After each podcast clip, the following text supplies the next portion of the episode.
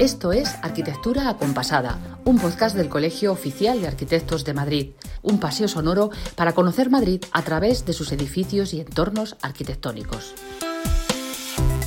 Buenos días, buenas tardes o buenas noches, no importa qué hora sea para ti, estás a punto de descubrir algunos de los secretos mejor guardados de los edificios y entornos arquitectónicos de Madrid. Aquí empezamos el episodio número 28 de nuestra arquitectura compasada. ¿Cómo estás, querida María Paredes? Muy contenta, querido José Alfonso Crespo Molina.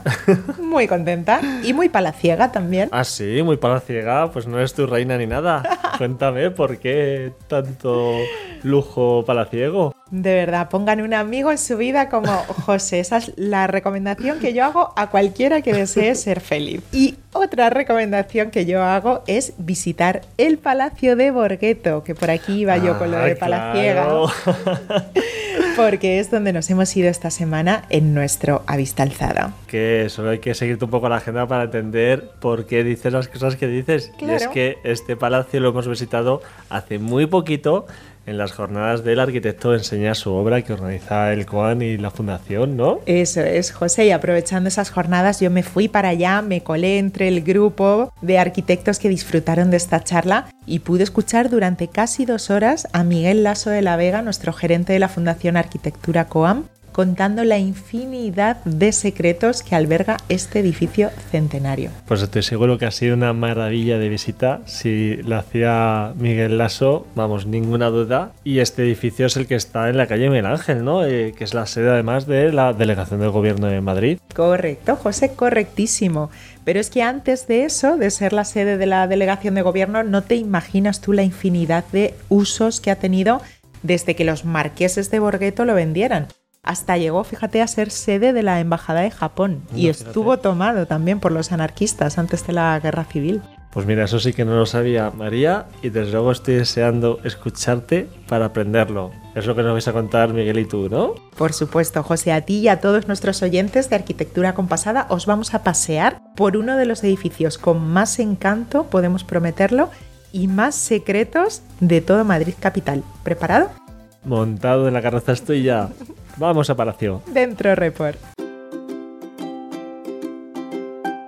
Pues hoy tenemos una vista alzada muy palaciego, porque me he venido hasta la madrileña calle de Miguel Ángel para descubrir todos los secretos arquitectónicos de la delegación del gobierno en Madrid, que tiene su sede en el antiguo Palacio Borgueto. Se trata de un edificio construido por los marqueses de este título para su residencia entre 1912 y 1919 con proyecto del arquitecto Ignacio de Aldama. Los salones de este lugar con tantísima historia fueron testigos mudos de la vida social de la corte alfonsina, por ejemplo, de la guerra civil y de otras muchas etapas históricas que nos va a contar estupendamente don Miguel Lasso de la Vega, gerente de la Fundación Arquitectura COAM. Mil gracias por estar de nuevo en nuestros micrófonos. Mil gracias a ti, María. La verdad, un placer, como siempre, estar con vosotros en este podcast, ¿no? Eh, sí, lo has contado fenomenal. Se ha hecho un resumen estupendo, ¿no? Realmente es un palacio que, bueno, pues vive nuestra historia más reciente, ¿no? Desde, desde hace 100 años, ¿no? Básicamente, ciento y pico años, ¿no? Que tiene ya de historia este, este edificio. Le tocó, por tanto, vivir, diríamos, casi el esplendor de esa corte de Alfonso XIII, en cuanto a que los propietarios, los marqueses de Borgueto, eran personajes muy bien posicionados en esa corte, en esa sociedad, ¿no? Y luego, bueno, pues le tocó la República, eh, la Guerra Civil, luego fue embajada de Japón y, también con una historia apasionante en cuanto a aquel embajador de Japón. Y bueno, pues no solo era un fantástico coleccionista de arte, muy implicado en la vida sociedad madrileña y española del momento, sino que desde aquí, desde este palacio, dirigió una red de espionaje, ¿no? Una red de espionaje que estaba conectada, sobre todo con Estados Unidos, donde mandaba a ciudadanos españoles, con incluso para algunos pudieron tener también conexiones con los propios políticos españoles, aunque eso nunca se ha podido llegar a aclarar, pero que trataba de alguna manera de obtener información fundamental para lo que era el proceso de la guerra, ¿no? de la Segunda Guerra Mundial. Y luego, bueno, pues ha sido organismo oficial, ha sido del Instituto Nacional de Previsión, ha sido de la Diputación Provincial de Madrid, Comunidad de Madrid y al Ministerio de Interior hasta ser hoy la delegación del Gobierno en Madrid. O sea que es un edificio que ha vivido por estos salones, por estos espacios, una gran parte de esta historia reciente. Apasionante sin duda lo que sabrán estos muros, lo que callarán también. ¿En qué salón nos hallamos ahora mismo, tú y yo, en modo palaciego? Sí, bueno, pues estamos en el vestíbulo, lo que sería el vestíbulo del palacio, ¿no? que se conserva bastante bien. Todo lo que es la planta baja del palacio, del antiguo palacio, se mantiene, ¿no? Lo que era la zona, diríamos, de recepción, la zona más pública, ¿no? Es el vestíbulo del que arranca lo que sería la escalera principal, una escalera de 1,60 metros de ancho, de mármol, con su barandilla de forja de hierro en los, lo que serían los barrotes, los balaustres, y toda la barandilla de bronce, ¿no? O sea, una escalera, diríamos, muy lujosa, ¿no? Parte luego se ha ido transformando y hay algunas modificaciones en la parte superior, pero lo que es la entrada, la traza inicial, pues la conserva tal cual. ¿no? Vemos en, esta sala bueno, pues sus pavimentos de mármol blanco que conserva, sus molduras en los techos, ¿no? y desde aquí pues se va dando acceso a las distintas habitaciones principales. Tendremos acceso a lo que llamaban el hall, que fue un patio que terminó por cubrirse porque era un patio en toda su altura, cubierto, acristalado arriba, eh, pero decidió en un momento determinado utilizarse como distribuidor. Desde ahí se da acceso a lo que es el jardín, con su salita separada por columnas. Está inmediato también lo que sería el salón, ¿no? Que muchas veces hizo función de salón de baile, ¿no? También con un gran balcón y columnas hacia lo que sería el exterior, ¿no? El gabinete chino tan interesante, ¿no? ¿El gabinete chino qué es? Pues mira, el gabinete chino era posiblemente el fumoir del marqués. Era el lugar donde los caballeros, pues en momentos de descanso, de una recepción, de un baile, de un banquete, se dedicaban a fumar, ¿no? Que era como una, de alguna manera un modo de distracción, de intercambio social que se producía en aquellos momentos, ¿no? Y tiene decoraciones, bueno, pues orientales, porque es en esos finales del 19, principios del 20 se puso muy de moda tener unas estancias con ese tipo de decoración japonesa o china. Puertas lacadas con motivos orientales, techo con armadura, con esculturas de, de urogallos, ¿no? Es una habitación que nos devuelve o, o, por lo menos nos transmite, bueno, nos devuelve aquella época y nos transmite ese gusto oriental que tenía la sociedad de ese momento y que sucede antes de que se instale aquí el embajador de Japón, ¿no? Curiosamente, no es... Por supuesto, sí, sí, que siempre da equívoco, sobre todo sin haberlo estudiado. Cuando se venía aquí decías, ah, pues mira, la embajada de Japón dejó aquí una habitación a su gusto. Nada que ver, es previo, es de época, es de esos principios del siglo XX. Y estaba también unido a la parte del comedor, que también era fastuoso, con una mesa de caoba, por lo visto balada enorme, ¿no? Con su aparador de mármol, ¿no? Esos mobiliarios se han ido perdiendo, pero el espacio en sí lo, lo conservamos. ¿Y de cuántos metros podemos estar hablando, Miguel? Porque esto es inmenso. Pues mira, son unos 600 casi largos, casi 700 metros cuadrados en planta, ¿no? Y son, bueno, pues dos pisos más un ático más un semisótano, o sea que multiplica dos mil y pico metros cuadrados, estamos hablando, casi 2.500 y la situación en la que está, contabas antes en la visita, que es, bueno, en el momento en el que se proyectó este edificio, eran las afueras de la Castellana, ¿no? Que ahora estamos junto a Gregorio Marañón, en pleno centro prácticamente, pero en aquel momento eran las afueras. Parece mentira, hace 100 años, estos eran las afueras de Madrid, realmente, porque aquí al lado, lo que son hoy los nuevos ministerios, era el hipódromo pues se llamaba los Altos del Hipódromo. Y en esta zona pues todavía no estaba muy construida.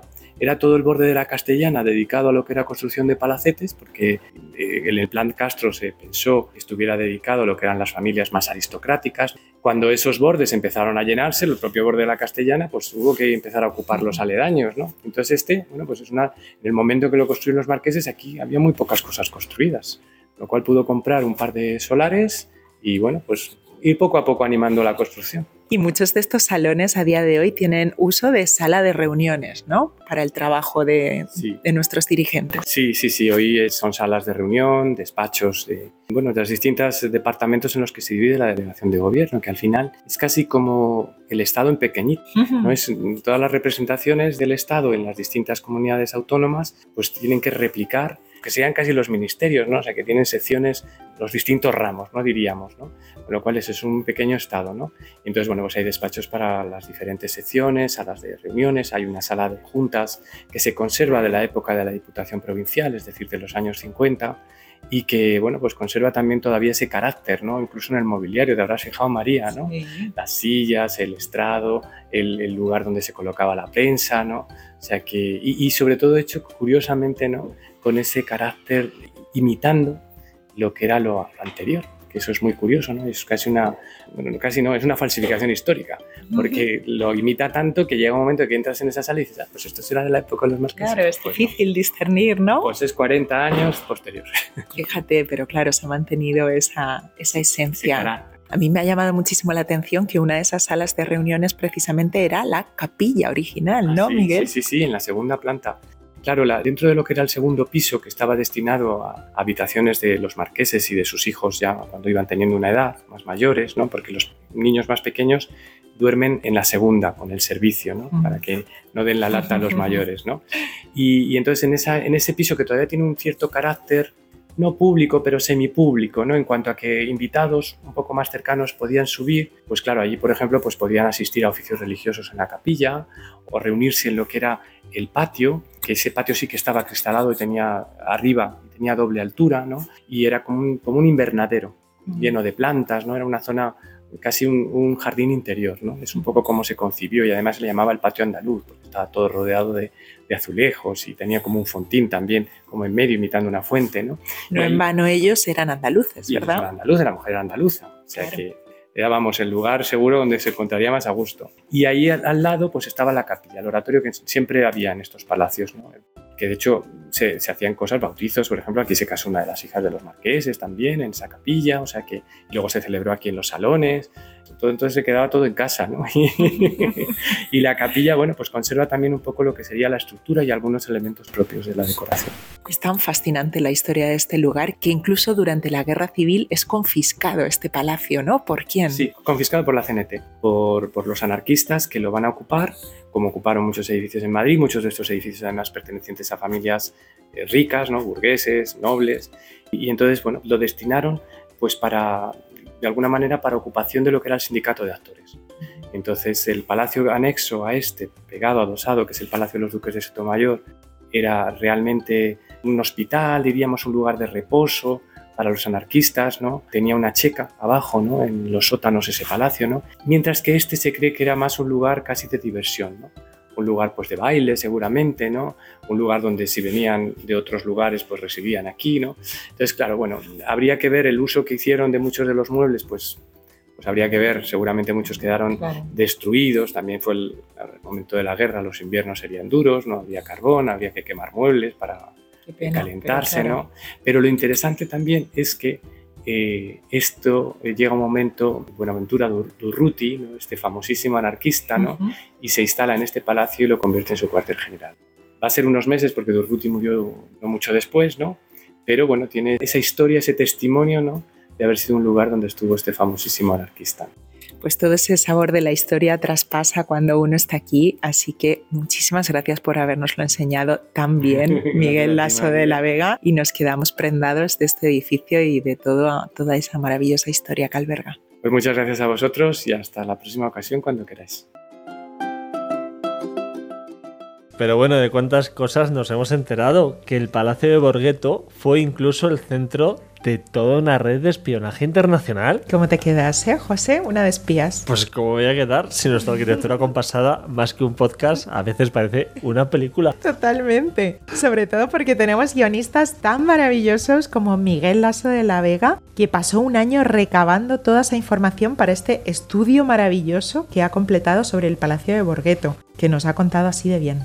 Como decía antes de escuchar el reportaje, un privilegio, desde luego. Y para todos aquellos a los que os haya picado la curiosidad, que sepáis que el Palacio de Borghetto no se puede visitar libremente porque tiene una actividad política diaria. Pero desde el COAN, desde el Colegio Oficial de Arquitectos, sí que organizamos de vez en cuando alguna visita, por ejemplo, en nuestra Semana de la Arquitectura. Eso es. Y de momento lo que podéis hacer cualquiera de vosotros, eso sí, es fijaros en la fachada imponente de este palacio que tiene un balcón monumental enmarcado entre dos pares de columnas.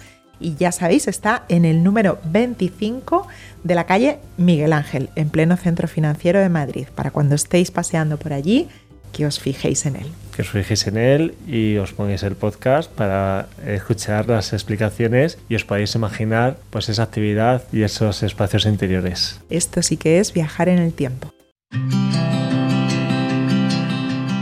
Pues ya hemos llegado a esta gran sección que se llama Secretos del Coan, en la que hoy vamos a hablar sobre una importante y provechosa jornada que va a tener lugar la próxima semana y que lleva por título Aquí hay trabajo. Eso es, y para contarnos en qué va a consistir, esta jornada recibimos ya con muchísimo cariño a María Garcés, arquitecta y responsable del área de servicios al colegiado. Bienvenida, María. Muchas gracias a los dos. Cuéntanos, María, qué gusto contar contigo otra vez en estos micrófonos de arquitectura compasada y hoy porque nos vas a hablar de algo tan importante como es una jornada titulada Aquí hay trabajo. ¿Cuál es el objetivo? Gracias. Es una jornada importantísima para todos los colegiados y para el colegio, en donde nos empleamos a fondo y nunca mejor dicho, en difundir. qué bueno, qué bien traído. en difundir otras formas de ejercer la profesión que no sea la tradicional, para la que prácticamente estudiamos todos y la que tenemos en mente cuando salimos de la escuela, que es el estudio de arquitectura. Se trata de, de difundir estas formas de trabajar, porque realmente lo que ocurre muchas veces no es la falta de trabajo. El arquitecto tiene ahora mismo, además, muchísimo trabajo, solo que no muy bien pagado. Ajá, vaya, Nos suena. Esa, esa, dicotomía, ¿no? La lacra eh, de nuestra profesión, que es el trabajar en buenas condiciones. Y de eso se trata esta jornada, de las posibilidades de los arquitectos en muchos ámbitos eh, que no tenemos normalmente en la cabeza, de abrir la mente de los colegiados, de que ellos que sean conscientes lo amplia, completa, diversa y enormemente variada que es nuestra formación y mm, las posibilidades que tiene el arquitecto de trabajar en muchos ámbitos, ejercer muchos papeles dentro de multinacionales, eh, en infraestructuras como puede ser AECOM, que es uno de los ponentes, una de las empresas que nos van a acompañar en esta jornada, o Intemac, que es por todos conocida por el control de calidad, los informes de patología, la asistencia técnica en construcción.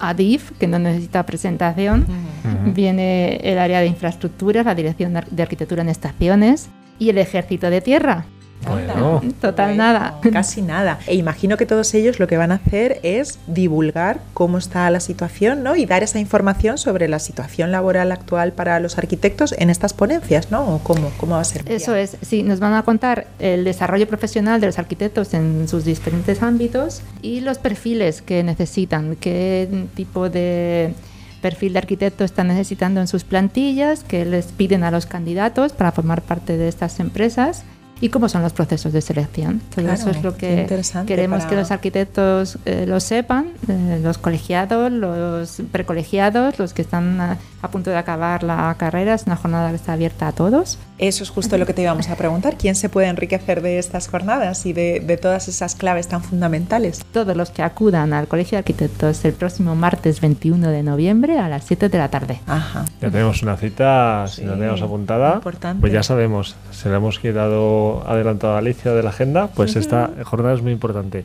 Y cuéntanos, María, hablabas de cuando salís de la carrera, todo el mundo está pensando en un estudio de arquitectura, pero ¿qué otras profesiones ejercéis los arquitectos y, y no se imaginan? ¿O no nos imaginamos? Pues, por ejemplo, hay arquitectos, y esto es otro ponente que normalmente ha venido siempre a estas jornadas, que es Pricewaterhouse, que tiene un área uh -huh. inmobiliaria, es una gestoría y están necesitando arquitectos.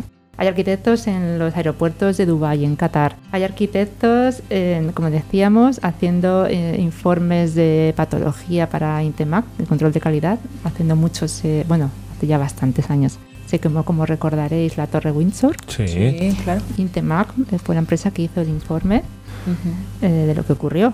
Uh -huh. Y, tiene... y, ese informe, ese peritaje lo hace un arquitecto. Claro, que, que, impensable a priori. Yo, desde luego, que soy profana en, en la materia, no, no, me lo imagino. Luego hay una cosa de mí que me ha contado María, que ahora se lo está guardando bajo eh, la manga, no sé por qué. Hay arquitectos que diseñan también los escenarios de los videojuegos. Esas aventuras gráficas. Es sí, están, hay arquitectos trabajando haciendo videojuegos. Eh, Pixar está pidiendo arquitectos para sus películas también. Uy, ¿pero por qué? Porque claro, al final el plano es tienen que de proyectar un edificio real, imagino, es, ¿no? Eso es. En origen, en la película, necesitan tenéis en, la, en mente, sí. fueron Sí. arquitectos los que diseñaron esos espacios oníricos. Anda. Locos. ¿eh? Jamás lo hubiéramos imaginado, ¿verdad? de arquitectos. No, no tenía ni idea. Qué bueno. Los que O sea, salidas, un crisol de salidas. Simplemente hay que enfocarse bien donde uno tenga los dones y apostar por ello, ¿no? Bueno, los dones y la formación, porque está relacionado con, o sea, no, no es que tenga unas aptitudes aparte, no es que están aplicando los conocimientos que han aprendido durante los Claro. años de la carrera. que Es muy importante destacar eso. Eso es, se nos contrata porque tenemos esas capacidades por nuestra eh, amplísima formación, como decíamos antes. Idealista en el área de Big Data también tiene contratados arquitectos para leer esos datos, para lo cual también estamos capacitados los arquitectos. Anda, para el Big Data. Sí. Es que hay mil, mil de opciones que nadie podíamos eh, sospechar. Y María, ¿desde cuándo se hace esta jornada tan interesante? ¿Cómo han sido las otras ediciones? Es ya la cuarta edición. Las tres anteriores se asociaron a la Semana de la Arquitectura. Los vídeos están colgados en nuestra página web. a que el que quiera ver la jornada que hicimos en 2019, que fue con la que iniciamos el ciclo, eh, está colgado en la web. Solo tienen que poner aquí hay trabajo en el buscador de la página web del COM y aparecen las jornadas y los vídeos asociados. Qué bueno. En la Pues- primera jornada vino Metro Bacesa, Safir, Price, Waterhouse y no recuerdo quién fue el tercero. ¿El cuarto? Intem- el cuarto, perdón. el cuarto. Intemac, me parece que... Seguro que surgieron sinergias interesantes y gente que descubrió un camino al que quería Mm. apostar, ¿no? Hacia el que quería ir. Las primeras entrevistas que hicieron los propios colegiados que asistieron eh, fue allí mismo, porque cuando acaba la jornada, sí, hay mesas personalizadas para cada uno de los ponentes para que puedan hacer las preguntas que no se pueden hacer en mitad de la jornada, en- teniendo en cuenta además que se está grabando. Entonces, pero sí, algunos llegaban directamente con su currículum y se lo mostraban porque vienen responsables de las áreas de recursos humanos de cada una de las empresas.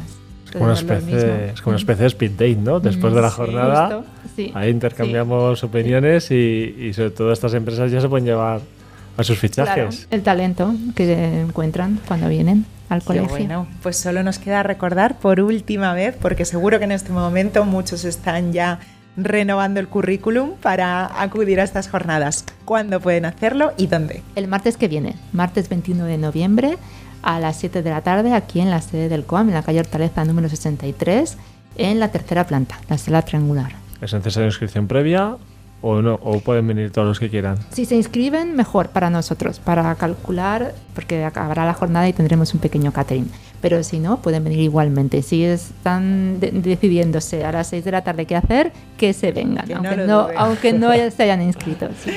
Pues ahí queda dicho, meteros en la página web www.com.org, busquéis en la sección de agenda la jornada eh, Aquí hay trabajo y María Garcés, su equipo y los invitados te han deseado eh, esperaros para atenderos y, abriros este mundo de posibilidades. Y que nos llamen, que llamen a Servicios al Colegiado, al equipo de Servicios al Colegiado, que es una maravilla. Somos Inés Medina, Mónica Solera, Virginia Galán, Aníbal Sicilia y Matilde Peralta. Y Nuestra- María Garcés. y- y María a la Garcés que al frente. agradecemos como siempre muchísimo el cariño y la, y la dedicación y tu paso por aquí, que es tu casa por arquitectura compasada. Muchas gracias a vosotros, como siempre. Hasta pronto. Pues volando viene y volando se va arquitectura compasada. María Paredes. Claro, José Alfonso Crespo, es que le hemos dado alas y no sé qué esperábamos, si no, pues que volara, claro. Pero eso es bueno, muy bueno. Y tan bueno, porque ya se sabe que lo bueno, si breve, Dos veces bueno. dos veces bueno. En todo caso, si alguien se ha quedado con más ganas de arquitectura compasada, os recordamos que tenéis con este 28 episodios en los que podéis bucear para descubrir un montón de secretos sobre los edificios y los entornos arquitectónicos de Madrid. Eso es, y os recordamos también que volvemos en una semana con más visitas, con más secretos y con muchísimas más ganas si cabe. De momento os dejamos en manos de nuestra super rastreadora de planes madrileños, nuestra Alicia Bajo de One and Only. Wow, me ha encantado esa bienvenida. Te damos paso ya, querida Alice. Y a vosotros os decimos hasta, la semana, que, viene. Gracias, José. Pero para únicos, nuestros paseos sonoros, que cada día me gustan más. Y única también es nuestra agenda, que viene repleta de planes únicos. Escuchad y tomad nota. Comenzamos en el teatro más antiguo de Europa. Hablamos del Teatro Español, en la calle Príncipe. que celebra sus más de cuatro siglos de historia con la exposición 440 Teatro Español, el más antiguo de Europa. A través de planos, dibujos, maquetas y fotografías, los visitantes tendremos la oportunidad de explorar los sitios más destacados de la historia de este inmueble cultural, así como anécdotas y curiosidades que han acompañado su trayectoria de 440 años de actividad teatral ininterrumpida. En definitiva, esta muestra es una mirada al pasado, desde sus orígenes en el siglo XVI, denominado entonces Corral del Príncipe, hasta nuestros días, para profundizar en el conocimiento de lo que esconden las tablas de este emblemático espacio cultural. Y hoy traigo también una propuesta familiar. La Asociación Cultural Espacio Bellas Vistas organiza el sábado por la mañana el taller Un barrio marino para dibujar y pensar Tetuán a través de la memoria del agua, con María Tula, conocida en redes como Mirar Dibujar, y Luis de la Cruz. Esta iniciativa propone, a partir de historias y fotos antiguas, reflexionar sobre la memoria del agua en el barrio y dibujando con tinta, acuarela y agua, imaginar y construir diferentes futuros en los que el agua vuelva a tener su lugar en Tetuán. En el perfil de Instagram de la asociación, Espacio Bellas Vistas, todo seguido, tenéis la info para apuntaros. Miramos ahora la agenda del CUAN, que viene cargadita. Martes 21 a las 6 y media de la tarde celebramos la novena sesión del ciclo de conferencias Madrid Medio Siglo de Desarrollo Urbano, que se centrará en la evolución cultural de Madrid con una mesa redonda en la que se analizarán aspectos como la conservación del patrimonio urbano, los nuevos fenómenos culturales o el impacto económico de la cultura en la ciudad. La semana próxima también hablaremos de arquitectura contada por arquitectos a través de la pintura, el color, las flores y la interacción de espacios arquitectónicos efímeros. Será el martes 22 a las 7 de la tarde en la segunda sesión del ciclo Arquitectura para jóvenes, que lleva por título Arquitectura Convergente.